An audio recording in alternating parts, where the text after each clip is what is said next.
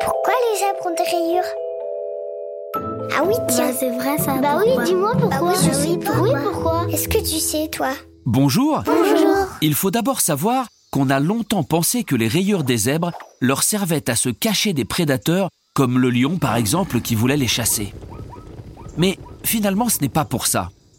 Si les zèbres ont des rayures, il semble que ce soit parce que les mouches se posent moins facilement sur leur peau rayée.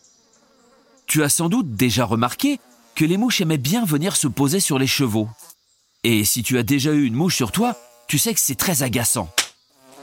Eh bien, pour les zèbres, c'est la même chose.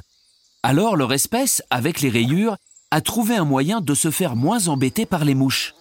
Il semblerait que les mouches aient du mal à trouver comment se poser sur le zèbre à cause de ces rayures.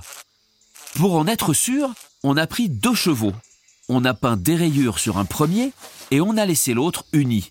Le cheval avec les rayures avait beaucoup moins de mouches que l'autre sur lui.